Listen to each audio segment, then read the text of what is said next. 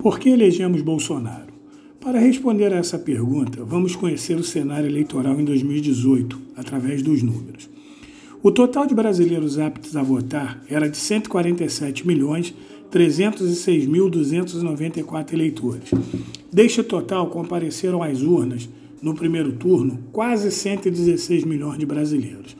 Percentualmente falando, 20,33% dos eleitores se abstiveram de votar, este é um dado muito significativo, pois ele nos mostra que de cada cinco brasileiros aptos a votar, um preferiu não fazê-lo. Do total de votos válidos, válidos, ainda precisamos desconsiderar os brancos, que foram 3.106.936, ou 2,65%. Os nulos, que somaram 7.206.205, ou 6,14%. E as abstenções, que tiveram um número enorme, enorme. 27,33% de todos os brasileiros acabaram não votando. Ou seja, em números redondos, é como se a cada 10 brasileiros, três não quisessem manifestar seu voto em nenhum dos candidatos. E isso é importante porque, nesse cenário de uma abstenção eleitoral muito alta, as eleições, né, as candidaturas mais tradicionais, elas tendem a ser favorecidas. E aqueles candidatos novatos acabam é, perdendo a possibilidade de se eleger. E isso é muito ruim para o sistema eleitoral. Por quê?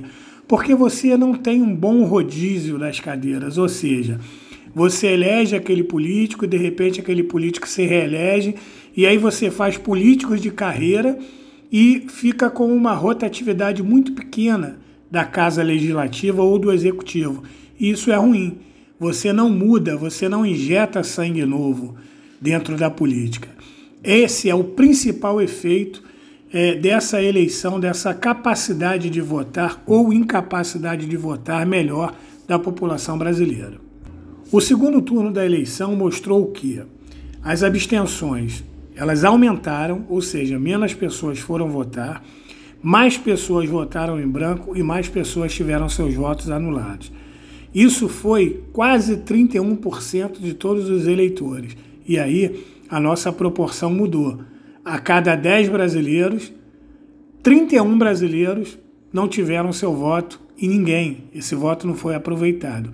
Isso a gente está vendo que um terço da população né, não tem, é, não participou do processo eleitoral, não teve uma representatividade, não teve uma escolha de quem ser o próximo presidente da República. A explicação disso são duas. De uma maneira geral, a população não tem um bom entendimento sobre o sistema político. Né? A educação cidadã no Brasil ainda é muito ruim. E aí você não tem as pessoas dando, ou pelo menos uma boa parcela dessa população das pessoas, dando às eleições a importância que elas têm. E aí você tem um grupo que vota, que vota e sabe o que está fazendo. Você tem um outro grupo que conhece isso mais ou menos, que acaba votando porque é obrigado a votar. E você tem um terceiro grupo que simplesmente não participa da eleição. E isso ficou muito claro nessa eleição de 2018 agora. Principalmente depois que a Lava Jato promoveu todo aquele desmonte da classe política, né, mostrou às pessoas é, todas as coisas ruins que existem dentro da política, que sabia se existirem, mas nunca tinham sido mostradas de maneira sistemática. Né? A grande mídia participou disso de uma maneira muito pesada, e o, e o objetivo era simplesmente eleger o candidato da direita, o candidato liberal do PSDB que acabou não conseguindo se eleger. O resultado disso foi Jair Bolsonaro na cabeça e tudo aquilo que a gente já está vivendo nos dias de hoje. Se vocês derem uma olhada num vídeo que está no canal sobre a Operação Lava Jato, isso vai ficar um pouco melhor explicado. E isso tudo nos conduziu a uma questão muito interessante. As pesquisas eleitorais para 2018 hoje colocam o ex-presidente Luiz Inácio Lula da Silva na perspectiva de ser eleito presidente da República no próximo mandato. E aí?